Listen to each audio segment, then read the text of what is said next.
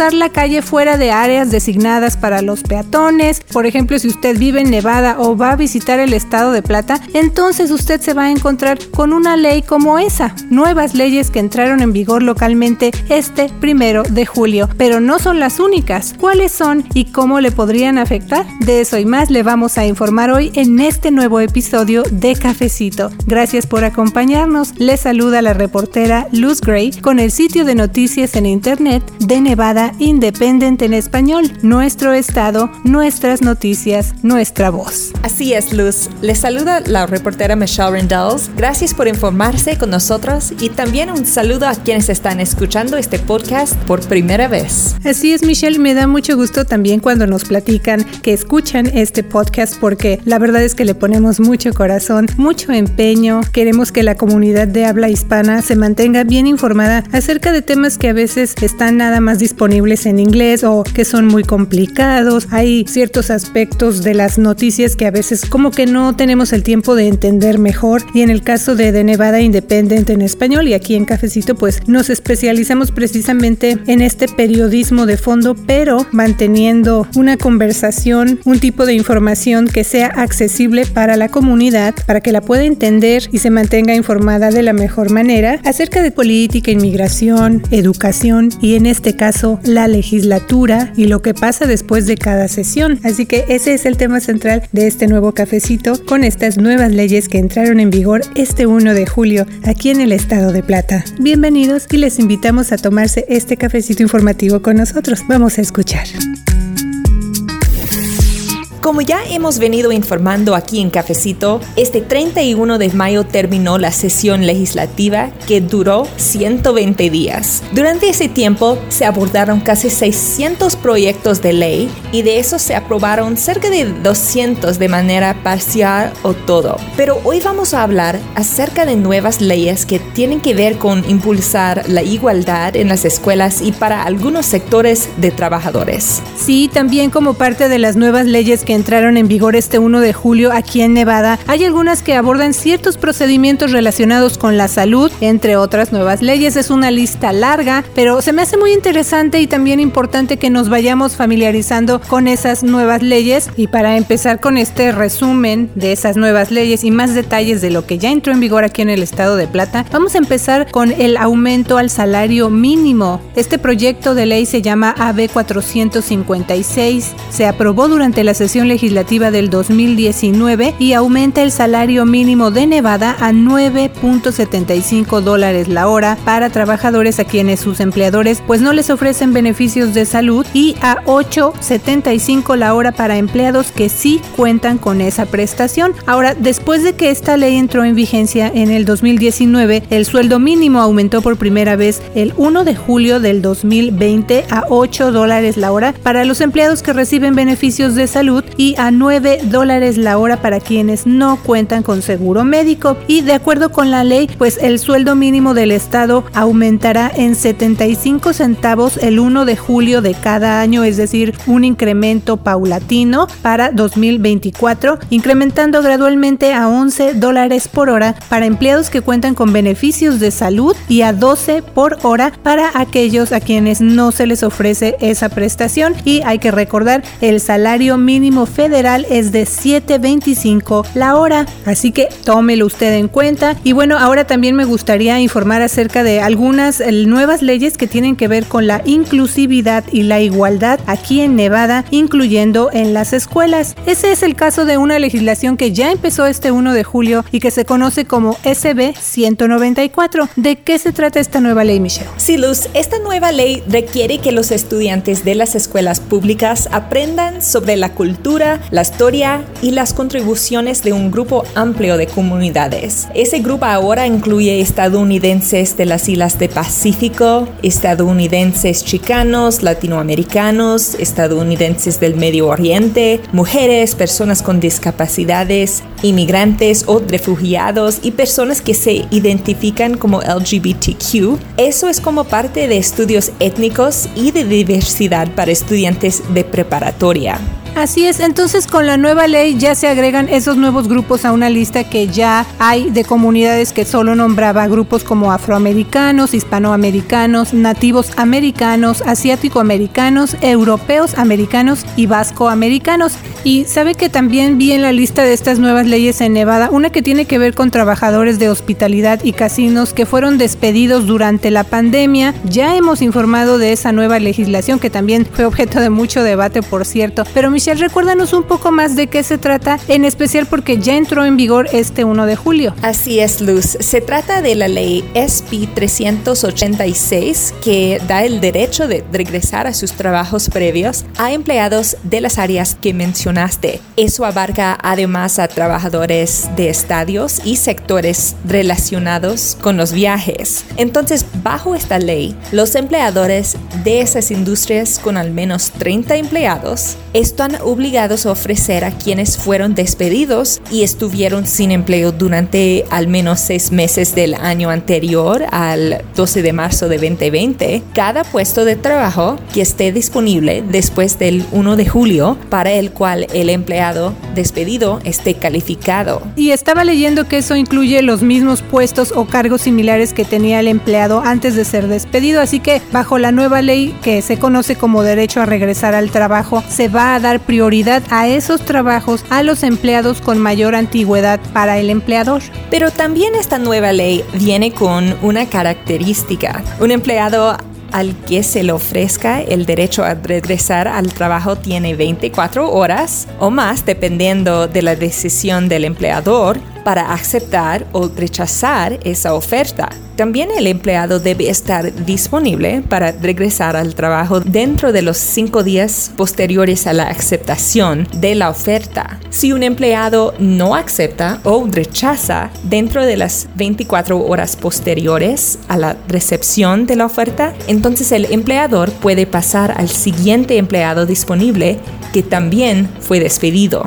Así es, y también bajo esta nueva ley, Michelle, ¿qué va a pasar en caso de que un empleador no quiera contratar a un trabajador que fue despedido porque pues considere que le falta preparación y que mejor decida dar ese empleo a una nueva persona? Sí, Luz, en ese caso el empleador le tiene que dar al trabajador despedido un aviso por escrito que contenga las razones para esa decisión.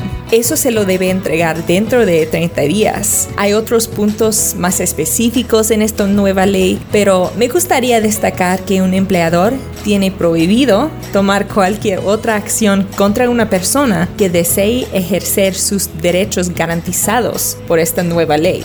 Y otra cosa importante acerca de la ley derecho a regresar al trabajo para empleados de casinos y área de la hospitalidad es que solo va a estar vigente hasta el 31 de agosto del próximo año, que es cuando el gobernador Sisolak anule la declaración de emergencia por la pandemia o lo que ocurra más tarde. Pero si usted está pasando por problemas para pagar la renta atrasada debido a la pandemia, esta otra nueva ley le puede interesar. Sí, Luz, se trata de la AB 308 que requiere un periodo de gracia de tres días antes de que los propietarios puedan cobrar cargos por el pago del alquilar atrasado. Así que desde el, este 1 de julio, esta nueva ley aumenta el tiempo que los propietarios le deben dar a los inquilinos una notificación por escrito con anticipación de un aumento en la renta.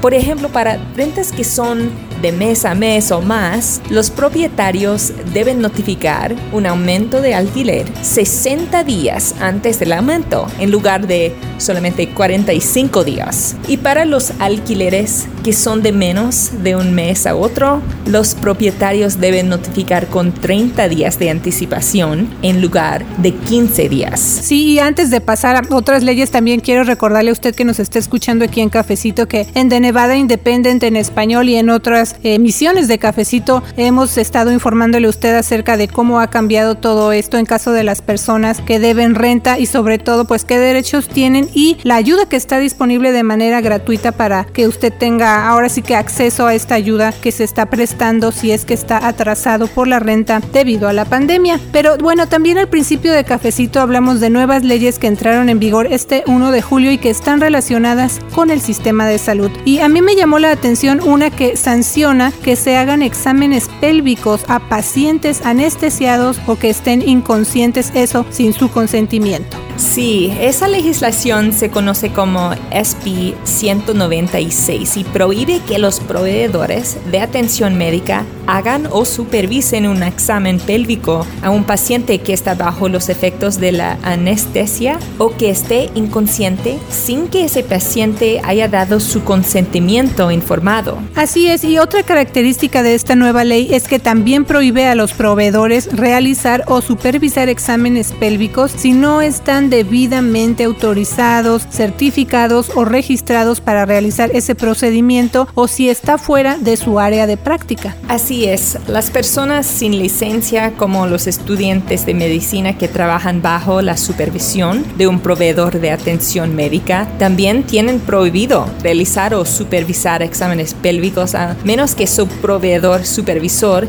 esté presente. Y sí, también bajo esta nueva ley los proveedores que violen las nuevas disposiciones pues van a enfrentar medidas disciplinarias profesionales. Así que esta es una de las nuevas leyes que empezaron aquí en Nevada este 1 de julio y que están relacionadas con el sistema de salud. Pero ahora quiero pasar a otras legislaciones nuevas que abordan el área de la justicia criminal. Hay una nueva ley con un tema que a mí me llamó la atención cuando yo llegué a vivir aquí a los Estados Unidos desde mi natal México, que es atravesar fuera de áreas asignadas para los peatones. Así es, Luz. Eso en inglés se conoce como jaywalking. Esa nueva ley eh, se llama AB 403, pero a partir de ese 1 de julio ya no se va a considerar como un delito menor. Entonces, ahora cualquier peatón que cometa una infracción al cruzar una calle en un lugar que no esté marcado como paso de peatones va a ser sancionado con una multa civil de hasta 100 dólares. Y eso se ve con mucha frecuencia. A veces, como le digo, uno que acaba de llegar a vivir aquí, pues no conoce las leyes. Por eso le estamos informando de estos cambios, de estas nuevas leyes, para que no cometamos estos errores y sobre todo, pues no estemos infringiendo la ley. Entonces, lo que cambia con esta nueva ley es que ya no se va a tratar como un delito menor porque hasta antes de este 1 de julio, si alguien cruzaba por zonas no designadas para los peatones, se castigaba con hasta seis meses de cárcel y una multa de hasta mil dólares. Eso afecta de manera desproporcionada a personas de bajos recursos y es el principio de un camino más prolongado en el sistema de justicia criminal que puede llegar a terminar en la cárcel. Eso lo dijo el fiscal general de Nevada, Aaron Ford, cuando expresó por qué apoya esta iniciativa. Sí, Luz. También bajo esa nueva ley, los tribunales tienen que cancelar órdenes judiciales de arresto pendientes o bench warrants para las personas que fallaron en presentarse en la corte por ese tipo de falta. Y también le acabamos de informar acerca de este cambio en lo que se conoce en inglés como bench warrants. Lo puede leer en The Nevada Independent en español y también en Cafecito con Lucy Michelle, porque en particular este tipo de eh, órdenes judiciales de arresto que están pendientes eh, afecta mucho a la comunidad inmigrante y también a las personas de bajos recursos. Así que visite nuestro sitio de internet para leer un poco más acerca de estas órdenes judiciales de arresto pendientes. Pero precisamente siguiendo con el tema de justicia penal, Michelle, ¿qué otra nueva ley podemos mencionar?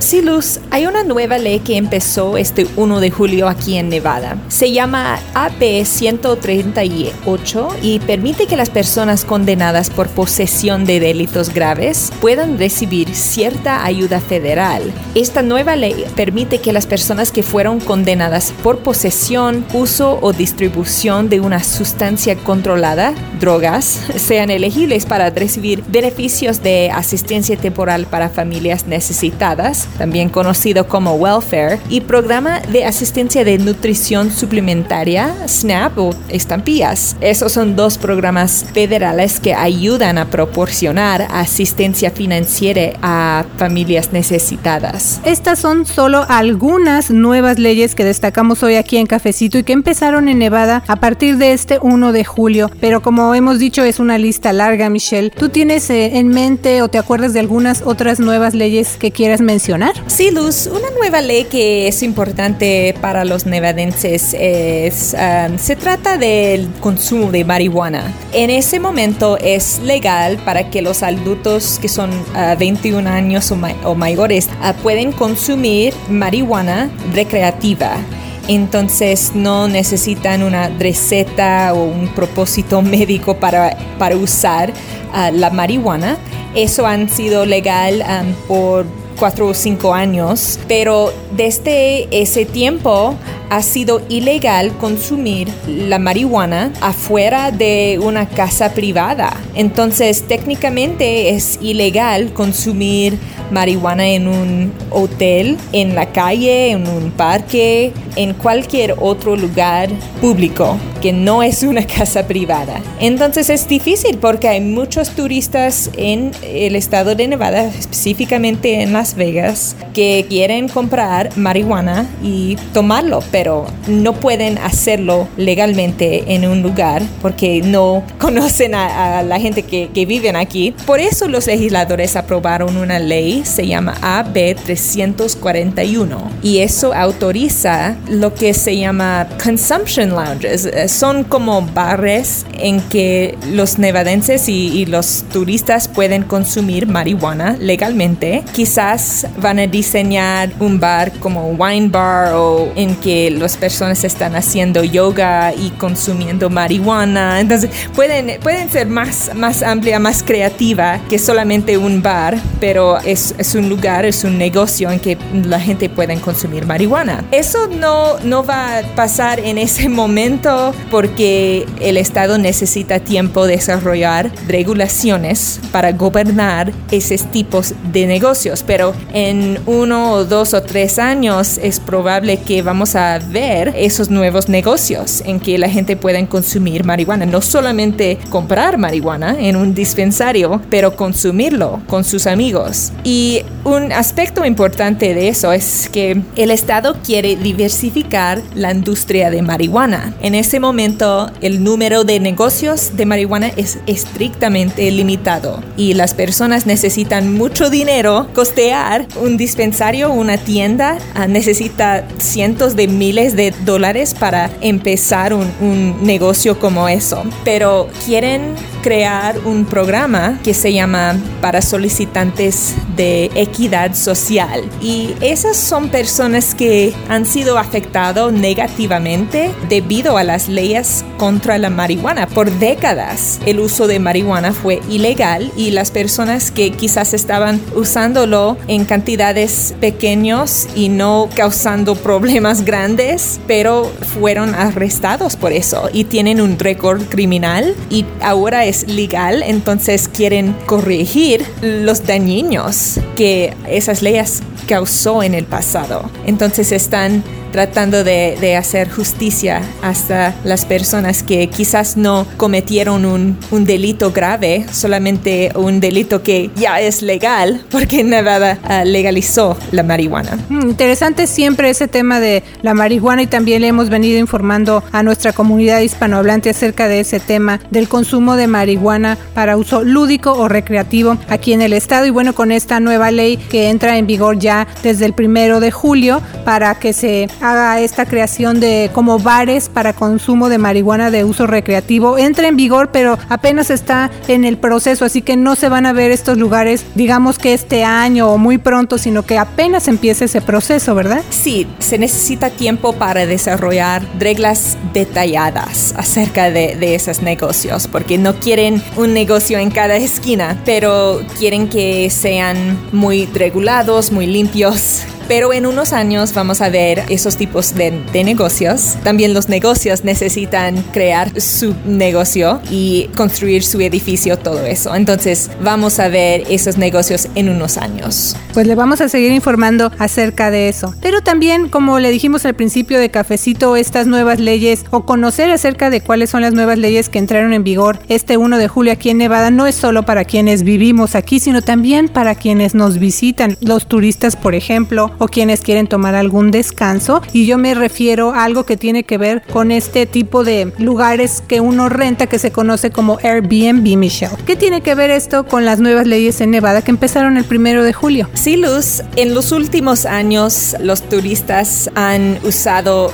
Airbnb o Verbo o esas casas de, de renta para, para corto plazo con mucho más frecuencia. Y yo sé que cuando yo viajo, siempre estoy buscando una casa única en que quedarme para mi viaje. Entonces están creciendo en la popularidad, pero están causando algunos problemas, especialmente en Las Vegas, donde muchos turistas están viniendo y rentando casas en vecindarios privadas y la gente que viene a Las Vegas uh, muchas veces quieren tener una fiesta y hay mucho ruido y, y cosas que no son, no son muy amables en un, un vecindario tranquilo. Esos tipos de casas de renta por corto plazo han sido técnicamente ilegal, hay un que está pasando con mucha frecuencia en el estado de Nevada, pero los legisladores aprobaron una ley para regular más a esas casas y la legislatura y los gobiernos locales ahora tienen la autoridad de poner una multa en una compañía como Airbnb que no está parando esa práctica. Hay que saben qué está pasando, saben que tienen un sitio con todas esas anuncios para casas que son disponibles en Las Vegas. Entonces, esa ley propone regular la práctica, poner reglas para que no está fuera de control y también poner impuestos en esos tipos de casas, porque cuando usted es huésped de un hotel, tiene que pagar un impuesto de típicamente es de 13% de su factura en total. Pero si está quedando en un Airbnb porque no es legal, no está pagando impuestos. Entonces, esa ley es una oportunidad para el estado de Nevada regular esas casas y también ganar un poco más dinero de impuestos de hoteles desde esos Airbnbs. Así que pues también le vamos a seguir informando de ese tema en particular. Y bueno, como le dijimos al principio de Cafecito, este 1 de julio entraron en vigor nuevas leyes en Nevada y hoy solo le informamos acerca de algunas de las más sobresalientes, pero hay muchas más y por eso le vamos a invitar a que vaya a nuestro sitio de internet de Nevada Independent en español para que usted ahora sí que se tome un cafecito y lea con más calma esta información y también para que conozca cuáles otras leyes son nuevas aquí nuestro estado. Pero como cada semana aquí en Cafecito, también tenemos información para mejorar la calidad de vida de las familias nevadenses. Vamos a escuchar lo que preparó la reportera Janelle Calderón en el segmento Nuestra Comunidad.